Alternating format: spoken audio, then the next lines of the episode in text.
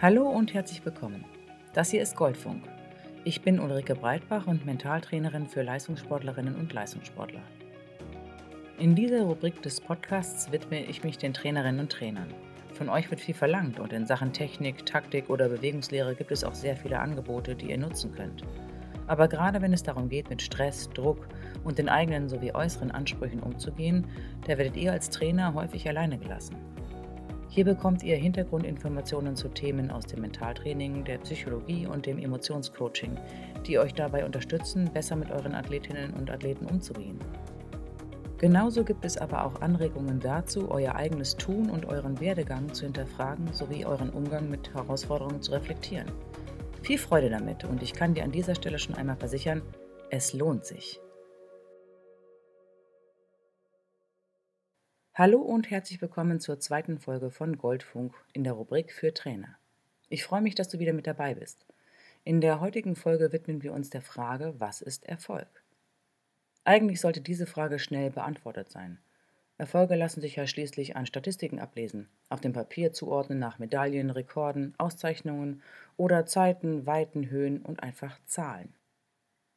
Wenn man allerdings mit Sportlern arbeitet, ihnen zuhört und sie genau beobachtet, dann wird schnell klar, dass die Momente, die wirklich nachhaltig positiv und stärkend im Gedächtnis bleiben, nicht unbedingt die sind, die wir von außen oberflächlich als erfolgreich bewerten würden.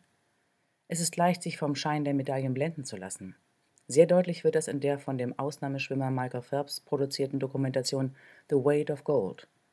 Dort erzählen zahlreiche amerikanische Topathleten wie der 23-fache olympische Goldmedaillengewinner selbst, Bodie Miller oder Lolo Jones, wie groß das Problem psychischer Probleme im Spitzensport ist. Die totale Fokussierung auf den Sport birgt die Gefahr, dass Athleten sich außerhalb des Sportplatzes unbedeutend fühlen. Die große Lehre, die nach Top-Events wie Olympischen Spielen eintritt, sind für viele Außenstehende nicht sichtbar oder nachvollziehbar und werden vom Sportsystem bislang in großen Teilen ignoriert. Also noch einmal, was ist Erfolg? Beantworte diese Frage für dich und schaue, ob sich nach dem Hören dieser Folge etwas Neues daraus ergibt. Hat sich deine Haltung dazu verändert? Sind neue Aspekte hinzugekommen? Oder ist deine Sicht auf den Erfolg gleich geblieben? Ich habe ja früher Leichtathletik gemacht und bin immer wieder von Leuten außerhalb meines sportlichen Umfeldes gefragt worden, wie erfolgreich warst du denn? Und ehrlich gesagt hatte ich echte Schwierigkeiten, auf diese Frage eine Antwort zu finden. Ich hatte damals nämlich kein Gefühl für Erfolg. Träume hatte ich natürlich, genauso wie Wünsche und Ziele, und ich hatte auch schon das ein oder andere auf die Bahn gebracht. Ich wollte auch erfolgreich sein. Aber was das im Endeffekt genau war, darauf hatte ich keine Antwort. Deshalb sah meine Antwort irgendwann so aus. Das kommt darauf an, wen du fragst. Ich musste erkennen, dass ich diese Antwort immer nur in einem Kontext geben konnte. In meinem allerersten Verein, einem etwas kleineren Verein in einer kleineren Stadt, gehörte ich zu den Leistungsträgern, war teilweise die einzige Athletin, die zu deutschen Meisterschaften fuhr oder bei Landesmeisterschaften auf dem Treppchen stand. Ich war Kaderathletin. Da fühlte ich mich recht erfolgreich. Mein letzter Verein war ein großer Verein, ein Leistungszentrum. Die Trainer dort waren zum Teil auch Bundestrainer. Die Athleten meiner Trainingsgruppe qualifizierten sich zum Teil für Weltmeisterschaften und Olympischen Spielen. Es stand immer irgendwo eine Nationalmannschaftstasche herum. Dort fühlte ich mich häufig extrem erfolglos. Ich muss jetzt eine Geschichte erzählen die meinen Blick auf das Thema Erfolg sehr geprägt hat. Nachdem ich mit der Sprintstaffel Deutsche Meisterin geworden war, mit diesem besagten großen Verein, traf ich auf einen Menschen, der mir diese berühmt-berüchtigte Frage stellte: Wie erfolgreich bist du eigentlich? Ohne auf meine Antwort zu warten, erzählte dieser Mensch enthusiastisch, wie gut er im Schwimmen gewesen wäre. Und mit stolz geschwellter Brust und einem Strahlen im Gesicht sagte er: Weißt du was, ich war sogar zweimal Kreismeister. Und da blieb mir mein Satz im Hals stecken. Und der Satz, der mir auf der Zunge lag, war: Och, kommt drauf an, ich bin zwar vor kurzem deutsche Meisterin geworden, aber eben nur mit der Staffel. Dieser Satz zerfloss einfach und kam nicht raus. Ich fühlte mich regelrecht dämlich damit. Da merkte ich in diesem Moment der Überraschung: Erfolg ist das, was du draus machst. Dieser Mensch war in seiner Wahrnehmung total erfolgreich gewesen. Und er war glücklich damit, stolz. Und ich war es nicht, gar nicht. Ich fühlte mich gescheitert, sportlich gesehen. Die Hintergründe dafür habe ich erst viel später genauer herausgefunden. Und dadurch habe ich heute auch einen ganz anderen Bezug zu meinem Erfolg und dem, was er mir bedeutet. Aber das ist eine andere Geschichte. Wenn wir uns Sportlergeschichten anschauen, von Größen wie Roger Federer, Andrew Agassi, Miroslav Klose, Naomi Osaka, Dirk Nowitzki oder Britta Steffen wird schnell deutlich, dass die schönsten und erfüllendsten Momente dann erlebt werden, wenn hinter dem Tun ein tieferer Sinn steckt. Wenn der Sportler weiß, wofür er genau an den Start geht, wenn er seinen Sport wirklich fühlt und ihn so ausführt, dass es auf seine Art und Weise geschieht. Deshalb geht es nicht nur um reine Performance. Es geht um das große Ganze, die innere Balance und zu verstehen, wie jeder Einzelne in seiner Einzigartigkeit funktioniert. Alison Felix, die erfolgreichste Leitathletin aller Zeiten, brachte es in Tokio im Jahre 2021 vor ihren fünften Olympischen Spielen auf den Punkt, indem sie sagte: When you see me run, know that I'm not running for medals. I'm running for change. I'm running for greater equity for each of us. I'm running toward a future where no woman or girl is ever told to know her place. In der Arbeit mit jungen SportlerInnen haben wir ein Phänomen identifiziert, auf das wir sportartübergreifend immer wieder stoßen. Deutlich wird das in der Geschichte der beiden talentierten Volleyballerinnen Wiebke Siege und Irina Kemsis. Sie beschreiben ihren Werdegang im Volleyballmagazin. Beide waren talentierte junge Spielerinnen, denen man eine brillante Sportkarriere voraussagte. Sie zogen früh ins Sportinternat, waren Mitglieder der Nationalmannschaft und nahmen an Europa- und Weltmeisterschaften teil. Und gerade als es richtig losgehen sollte, verabschiedeten sie sich vom Leistungssport, mit gerade mal Anfang 20. Was war passiert?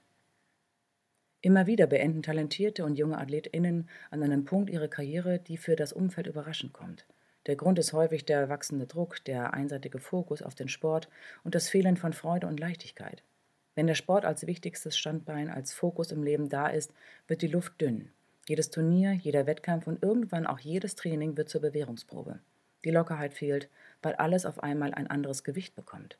Vielen fehlt der Ausgleich, das Integrieren weiterer Interessen und Talente. Zudem wird der Radius für die Zukunft und das, was neben oder nach dem Sport kommen kann, immer kleiner und eingeschränkter. Das Selbstbewusstsein hängt nur am Sport. Und das hängt gefühlt an einem seidenen Faden, da der Sport von so vielen unvorhersehbaren Komponenten wie zum Beispiel Verletzungen, der Konkurrenz oder den Launen eines Trainerumfeldes abhängt. Und über viele dieser Komponenten hat der ein oder die Einzelne keine Kontrolle. Zudem fühlen sich viele Leistungsträger in ihren gegebenen Strukturen gefangen und wenig selbstbestimmt. Irina Kemses formuliert es wie folgt: der Sport hat mich nicht bedrückt, sondern die Strukturen, in denen ich gefangen war. Schwierig wird es dann, wenn die Sportler nach Jahren feststellen, dass sie noch nicht fertig waren mit dem Sport, wenn da immer noch ein Feuer ist, das nicht gestillt wurde.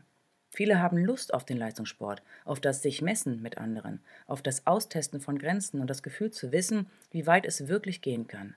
Sie möchten es nur auf ihre Art und Weise machen, mit Freude und in Selbstbestimmung. Viele Talente verliert der Spitzensport durch einen fehlenden Blick über den Tellerrand und einen zu eingeschränkten Fokus. Wir sind überzeugt, mit Hilfe einer gezielten Persönlichkeitsarbeit, kombiniert mit Mentaltraining, kann der Spitzensport viele wertvolle und spannende Menschen für sich gewinnen, die ihm ansonsten verloren gehen.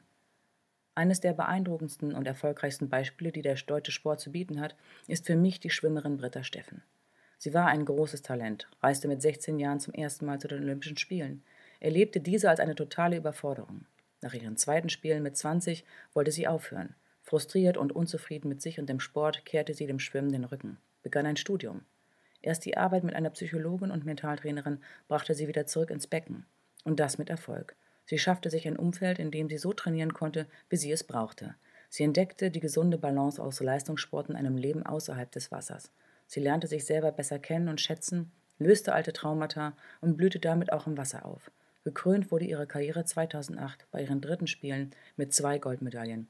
Die schwamm mehrere Weltrekorde, gewann Europa- und Weltmeistertitel. Britta ist für mich auch ein positives Beispiel, wie gestärkt und aufgeräumt jemand aus dem Leistungssport herausgehen kann.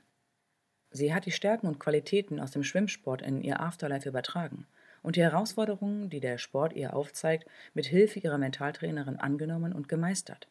Und genau das wünschen wir von Goldspirit auch anderen Athletinnen und Athleten. Britta Steffen hat auch das Glück, dass ihr Trainer auf ihre Bedingungen eingegangen ist. Sie hatte mit ihrem Trainer einen Vertrag vereinbart, in dem sie klar aufzeigte, was sie von ihm brauchte und was nicht. Du als Trainerin oder Trainer hast die Möglichkeit, den Weg deiner Schützlinge mitzugestalten und den Rahmen für sie zu ermöglichen, den sie benötigen. Manchmal sieht das anders aus, als du es vielleicht gewohnt bist. Aber Mut und Flexibilität und die Offenheit, Dinge in Frage zu stellen, zahlen sich häufig aus. Frage dich, was für dich genau Erfolg ausmacht und wann er für dich besonders präsent war. Und dann frag einmal deine AthletInnen, was für sie der schönste Erfolg war, welcher Erfolg sich gelohnt hat Wenn es das Geld ist und der Ruhm und die Berühmtheit, die sie sich erhoffen, dann frag sie, was sie mit dem Ruhm und dem Geld genau machen wollen. Manchmal müssen solche Fragen und Gedanken einfach ein bisschen reifen und brauchen Zeit. Und sie können sich verändern. In der YouTube-Doku The Deep Game of Kobe Bryant beschreibt der Basketballer sehr detailliert, wie sich seine innere Einstellung zum Spiel und zu seiner Rolle mit der Zeit sehr verändert haben. Wie er mit den Anforderungen und den Erfahrungen, vor allem den unangenehmen, die er gemacht hat, sich auch sein Blick auf den Sport geändert hat. Es ist wichtig, dass die Athleten ihre Erfahrungen machen. Manchmal ist die größte Niederlage nämlich der beste Lehrmeister. Also, was ist Erfolg? Mit dieser Frage und deinen Gedanken dazu entlasse ich dich für heute und freue mich schon auf die nächste Einheit mit dir. Ciao!